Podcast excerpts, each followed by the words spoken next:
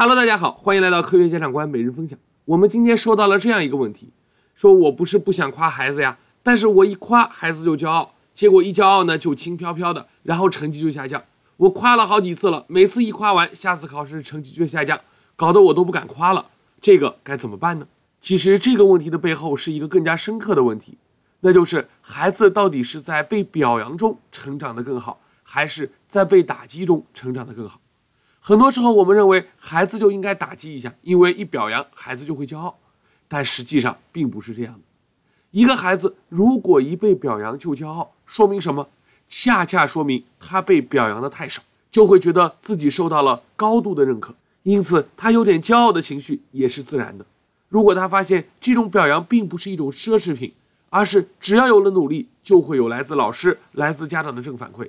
那么，经过一段时间之后，他自然就不会骄傲了。同时，持续的正反馈对一个思维正常的人来说，它其实也是一种小小的压力。就像在工作中，每天都有人说啊，你工作真努力啊，啊，你工作真努力啊。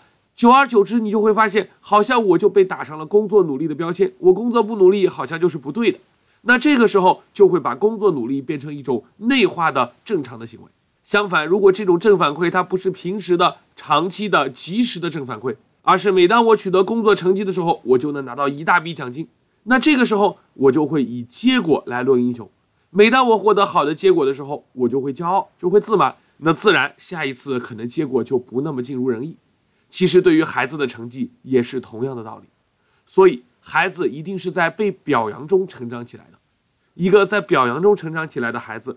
他的心态，他的气质肯定都是更好，而他也不会像我们想的那样，只要一表扬就会骄傲。所以，当我们发现一个孩子一表扬就骄傲，然后就导致成绩下降的时候，真正应该深刻反思的是我们自己。我们平时没有给孩子足够的正反馈，让孩子的成就感缺失，结果最后我们还把成绩下降的责任再甩锅甩给孩子。你说这是多么让人寒心的一件事儿啊！